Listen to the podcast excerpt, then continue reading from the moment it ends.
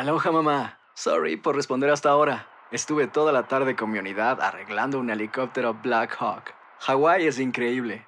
Luego te cuento más. Te quiero. Be All You Can Be, visitando goarmy.com diagonal español.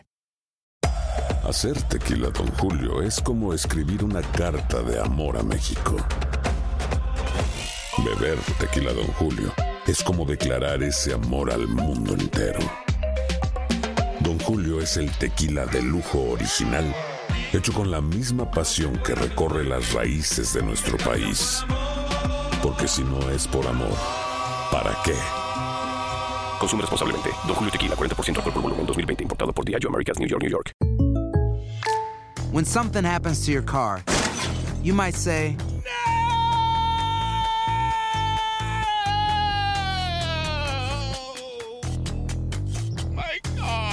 but what you really need to say is something that can actually help. Like a good neighbor, State Farm is there. And just like that, State Farm is there to help you file your claim right on the State Farm mobile app. So just remember, like a good neighbor, State Farm is there. State Farm, Bloomington, Illinois. Boost Mobile tiene una gran oferta para que aproveches tu reembolso de impuestos al máximo y te mantengas conectado. Al cambiarte a Boost, recibe un 50% de descuento en tu primer mes de datos ilimitados. O, con un plan ilimitado de 40 dólares, llévate un Samsung Galaxy A15 5G por $39.99. Obtén los mejores teléfonos en las redes 5G más grandes del país. Con Boost Mobile, cambiarse es fácil. Solo visita boostmobile.com. Boost Mobile, sin miedo al éxito. Para clientes nuevos y solamente en línea, requiere AroPay. 50% de descuento en el primer mes requiere un plan de 25 dólares al mes. Aplican otras restricciones. Visita boostmobile.com para detalles. Hilo Gómez, Doctor Mejía Torres, Andreina Gandica. Buenos días, América. Buenos días, América. La mejor forma de comenzar tu día de costa a costa. Continuamos con más de Buenos Días, América. Somos Univisión Deportes Radio. Vivimos tu pasión.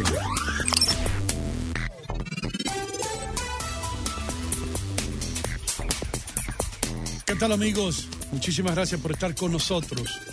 Eh, doctor Mejía, ¿usted me escucha? ¿Estamos al aire? Sí, te escucho Sí, perfectamente, bien. Te oigo en FM incluso. Vamos a Alta estar aquí fidelidad. hasta las eh, 10 de la mañana, hora del este. Vamos a estar trayéndoles a ustedes este programa semi especial, yo creo, porque nos hemos concentrado un poco la tragedia del 9-11. Cuando digo el 9-11, septiembre 11 del año 2001, hace 17 años que dos aviones impactaron las Torres Gemelas de Nueva York y causaron tremendo, tremendo eh, problema porque, como ustedes ya saben, casi 3.000 personas murieron cuando aquello. Eh, lo que decíamos anteriormente, esto se ha convertido en un antes y después para todos nosotros, especialmente los que vivimos en el área triestatal. Con nosotros tenemos a Esteban Creste. Él es director de noticias del Canal 41 en Nueva York y estaba aquí presente, no con Univision, pero con otra compañía, y sí estaba ahí cerca de los hechos. También tenemos un camarógrafo del Canal 41, Humberto Acosta, quien ustedes ya han tenido eh, el gusto de escuchar en otras ocasiones, que sí estaba ahí eh, tomando las imágenes de la tragedia. A los dos les doy la bienvenida. ¿Cómo están ustedes, muchachos? Muy bien, muy bien. Ahora sí, ¿ok? El, te- el micrófono de Esteban, ya, el- ¿cómo está el micrófono de Esteban que no lo tiene prendido? Ok. Ahora sí, ahora sí, Esteban también está en el aire. Qué muchas bueno, gracias, muchas qué bueno.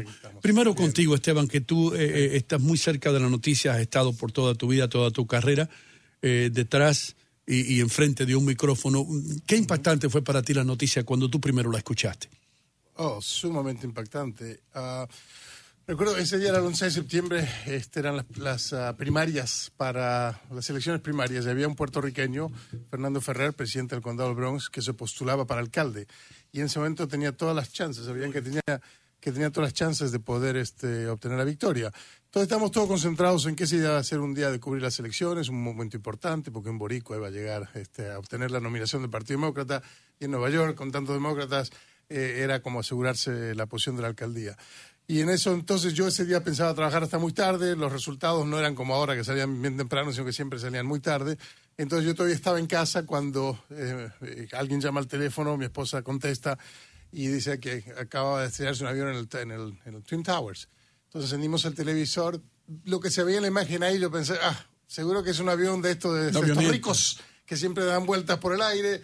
Pues no sé si recuerdan que siempre estaban volando Sí, aviones. haciendo tours Y- aéreos, Y, sí. uno siempre ha pensado, algún día se va a estrellar uno de estos aviones eh, contra la torre o las torres o el Empire State Building. Entonces, la- la- en la imagen que se ve al principio era un, un agujerito chiquito en la, en la, en la, en la, en la torre. ¿Ya tú Entonces- eras director de noticias? no, era reportero. Reportero, Era reportero todavía. Entonces, este, en ese momento parecía que era simplemente un accidente, ¿no? Y al rato, los pocos minutos, este, eh, yo fui a hacer otra cosa, mi esposa me dice, otro avión le golpeó a la otra torre. Entonces, en ese momento dije, esto no es un accidente, o sea, Exacto, obvio que no por supuesto. Y ahí comenzó, bueno, tuvo una trayectoria de- del poder llegar hasta el lugar de las, de, de las Torres Gemelas, que me tomó varias horas porque las, las, los puentes estaban cerrados, tuve que irme hasta el puente Tappan Bridge, que está como a 25 millas al norte de la ciudad de Nueva York, para poder pas- llegar. En fin, fue una, una, realmente una travesía, una odisea llegar hasta el lugar de las Torres Gemelas. Y, este, y finalmente una vez que llegué ahí, pues me quedé del martes hasta el domingo, estuve prácticamente eh, allí todo el tiempo, eh, yendo al aire desde las 6 de la mañana hasta las 12 de la noche. Y, este, y mm, viviendo cosas obviamente eh, trágicas y que nadie qu- quisiera vivir, entrevistando a gente desesperada por saber sobre sus familiares, este, los bomberos que estaban sumamente este, entristecidos, obviamente, cuando apenas llegué, ya estaba la noticia que 300 habían muerto, 300 bomberos. Esteban, en fin, ¿cómo- fueron momentos muy, muy trágicos. Ahora, aquí el compañero Humberto estaba en, justamente en el downtown cuando estaba... En el lugar de los hechos. Entonces llegó al lugar de los hechos muy rápidamente, ¿no? Entonces, Humberto, cuenta un poco tu experiencia. Bastante recordar, 17 años han pasado, eh, recordar ese día, hoy día es un día muy especial y queda marcado uno para toda la vida, de verdad, en la historia de este país. Eh, como dice Esteban, nos encontrábamos precisamente ahí cerca de la noticia. ¿A cuántos bloques habían- estabas tú? ¿Cuántas No, yo llegué bajo la torre. Oh, Estaba bajo la torre, Antes que se cayeran las dos torres, tú estabas ahí debajo. Sí, estaba grabando y tengo casi 25 personas que saltaron, lo tengo en video. Tengo dos horas completas de, de lo que es el sufrimiento de bomberos, FBI y todo, porque quedamos atrapados también. en No un quiero ser muy gráfico aquí, eh, pero ¿tú escuchabas los cuerpos caer en las aceras? Por supuesto. Eh, es algo que, que no se puede describir porque sé que si con describirlo se van a imaginar y es muy, bastante fuerte, pero no se lo deseo a nadie, de verdad. Eh, es un momento bien crítico en donde las personas toman una decisión o quedarse o morir quemado o, o saltar al vacío para ya se, se les acabe el sufrimiento de una vez por todas.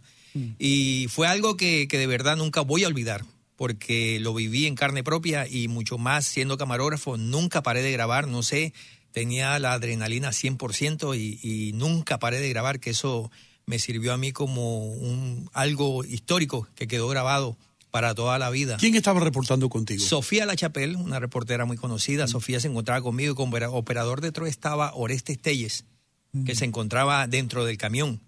Eh, él era el encargado de eh, enviar la señal, alistar todos los equipos.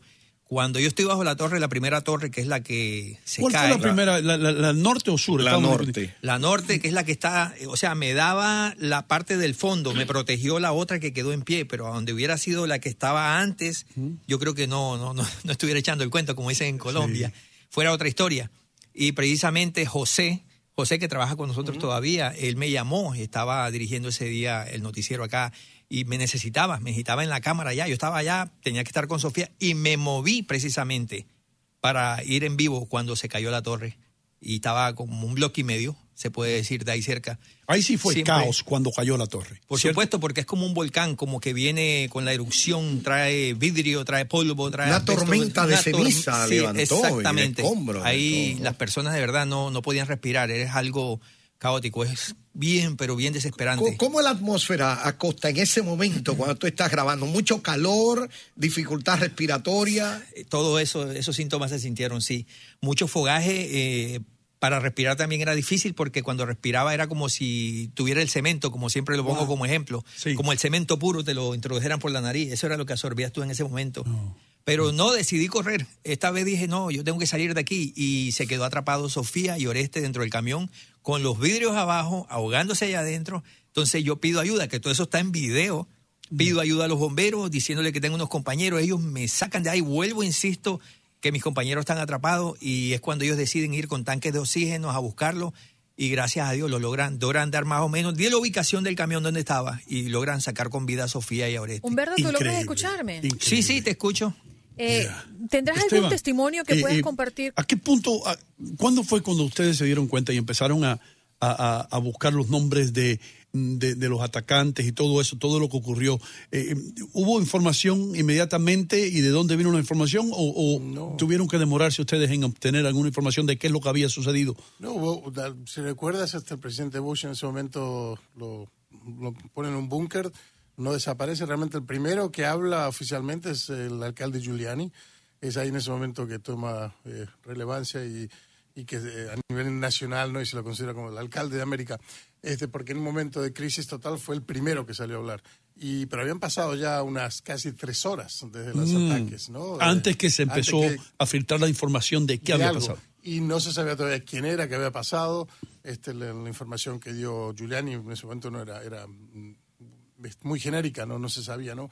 Ahora, casualmente me pasó esto a mí. Eh, cuando int- intentaba entrar hacia Manhattan, desde Nueva Jersey a Manhattan por Lincoln Tunnel, lo habían cerrado. Entonces, con el camarógrafo que tenía yo, decidimos ir a... a, mm, Tappan Zee. eh, no, antes de ir a Tappan Zee, George bajar, Washington. bajar a... a, a- Holland a- A Holland Tunnel. no. Battery Tunnel. Dame un segundo, ya. No, a la marina que está justo debajo de, de Weehawken. Ok. No, no, eh, sí, Weehawken, donde Oh, llegan, está el ferry donde llegan los ferries de Nueva York. Y estaban llegando muchísima gente y no permitían, porque yo lo que quería ver si podía conseguir un bote para poder cruzar. Oh. Pero no, ya no estaban permitiendo botes que cruzaran el río Hudson de Nueva Jersey. Solamente estaban trayendo gente de Solamente Nueva York a New Jersey. Entonces, en- entrevistando gente, hubo eh, un muchacho este que, mm, no sé, tenía 40 años por ahí, pero entonces, este que era traductor del de United Nations, me dijo, las Naciones Unidas, y él me dijo, este fue Osama Bin Laden. Y yo, ¿quién? Osama Bin Laden. ¿Quién? ¿Quién? ¿Quién es? Oh, es un terrorista terrible. La primera vez que había escuchado su nombre. Nuestro fallo quizás porque a Osama Bin Laden, si recuerdan, lo entrevistó John Miller. Sí, de uno- el, único norteamericano antes. que lo único, entrevistó. exacto. ¿Y cómo acabó esa entrevista? Con Osama Bin Laden diciendo la diferencia entre tú y yo es que tú adoras la vida y yo adoro la muerte. Mira. ¿Te acuerdas? Ah, Sí, terrible, terrible, terrible, terrible. Entonces, realmente había muy poco conocimiento y la verdad que lo que salió después con lo, de las, lo del ataque a las torres que se fue descubriendo es que había también, este, mm, los servicios de inteligencia estadounidenses no habían hecho muy bien su trabajo, obviamente. Ah, se salió a reducir que había muy pocos agentes, por ejemplo, de la CIA o de otros servicios de, de inteligencia que hablaban idiomas, eh, mm, el árabe Sí, y de otros Medio idiomas, Oriente, por ahí. otros medio- otros idiomas de, de- de Asia, ¿no? De Afganistán y por ahí. Este, entonces que hubo una falta, entonces si no podían, si no entienden esos idiomas no podían infiltrarse, no podían obtener información, ¿no?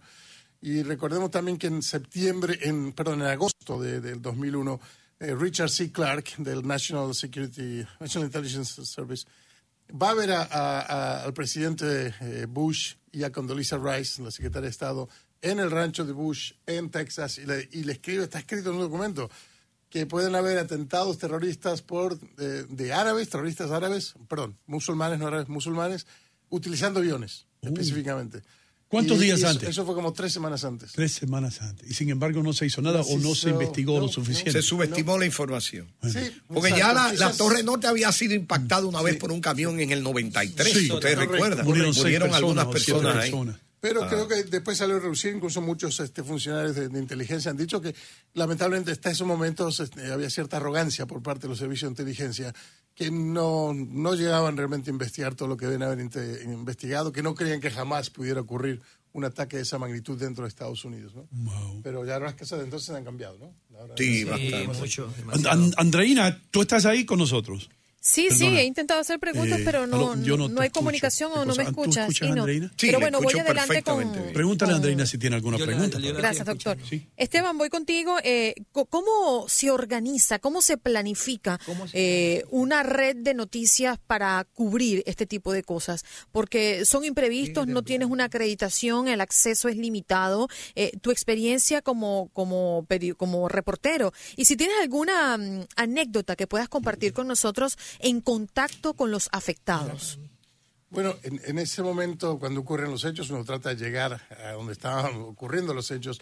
Eh, había unas partes que estaban limitadas, que la policía no te dejaba en- entrar, pero uno quiere acercarse a- a- al lugar de los hechos. Y, por ejemplo, yo encontré una forma de irme, aquellos que conocen Nueva York quizás sepan, Battery Park, que es eh, como una- un complejo de, de edificios que fue ganado al agua, digamos, ¿no? y estaban cerca de donde estaban las Torres Gemelas.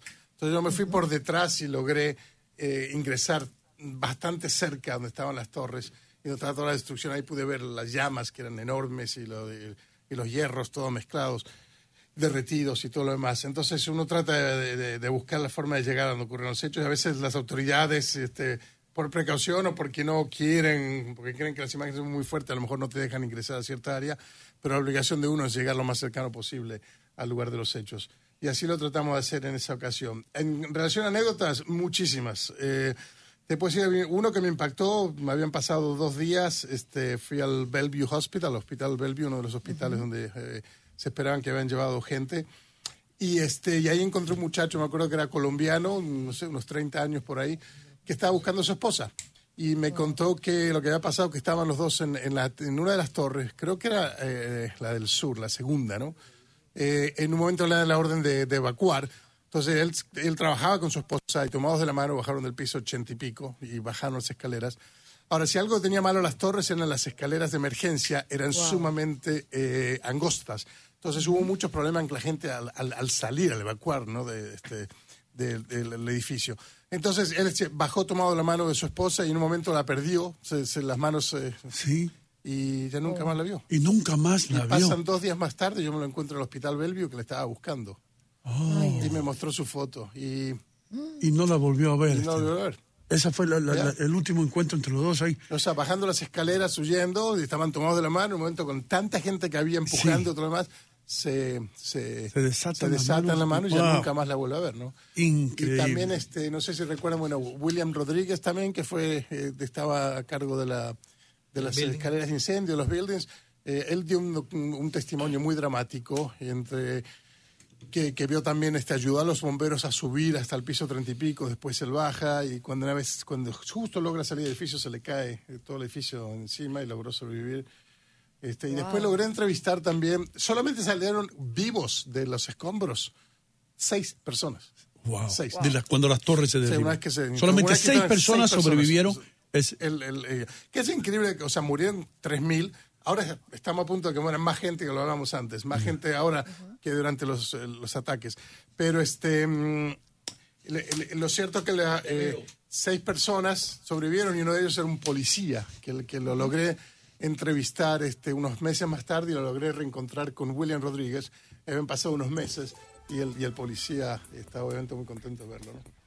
Pero bueno, y- Costa, Exacto, algo más que hermano, po- podríamos hablar por podríamos hablar por una hora más aquí. No podemos, eh, obviamente tenemos que irnos, pero le damos las gracias a los dos por compartir con nosotros eh, lo que ustedes pasaron. De verdad. Acosta casi está llorando. eh, es- realmente, es todo, un- y es cómo un- revivirlo. Eh, es revivir, eh, perdona Humberto si te hemos remontado a, a- a- a hechos que de verdad te impactaron negativamente.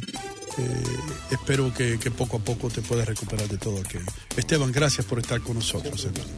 Ya regresamos aquí con más en Buenos Días América de costa a costa, a través de Univisión Deportes Radio.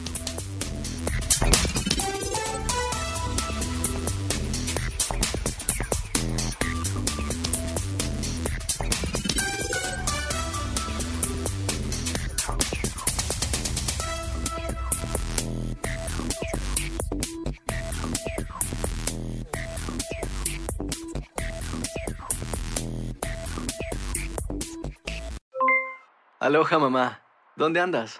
Seguro de compras. Tengo mucho que contarte. Hawái es increíble. He estado de un lado a otro con mi unidad. Todos son súper talentosos. Ya reparamos otro helicóptero Blackhawk y oficialmente formamos nuestro equipo de fútbol. Para la próxima te cuento cómo voy con el surf y me cuentas qué te pareció el podcast que te compartí, ¿ok? Te quiero mucho. Be All You Can Be, visitando goarmy.com diagonal español. Boost Mobile tiene una gran oferta para que aproveches tu reembolso de impuestos al máximo y te mantengas conectado. Al cambiarte a Boost, recibe un 50% de descuento en tu primer mes de datos ilimitados. O, con un plan ilimitado de 40 dólares, llévate un Samsung Galaxy A15 5G por $39.99. Obtén los mejores teléfonos en las redes 5G más grandes del país. Con Boost Mobile, cambiarse es fácil. Solo visita boostmobile.com. Boost Mobile, sin miedo al éxito. Para clientes nuevos y solamente en línea, requiere AroPay. 50% de descuento en el primer mes requiere un plan de 25 dólares al mes. Aplican otras restricciones. Visita para detalles. Hacer tequila, Don Julio, es como escribir una carta de amor a México. Beber tequila, Don Julio, es como declarar ese amor al mundo entero. Don Julio es el tequila de lujo original, hecho con la misma pasión que recorre las raíces de nuestro país. Porque si no es por amor, ¿para qué? Consume responsablemente. Don Julio Tequila, 40% alcohol por volumen, 2020. Importado por Diageo Americas, New York, New York. Si no sabes que el Spicy McCrispy tiene Spicy Pepper Sauce en el pan de arriba y en el pan de abajo, ¿qué sabes tú de la vida? Para, pa, pa, pa.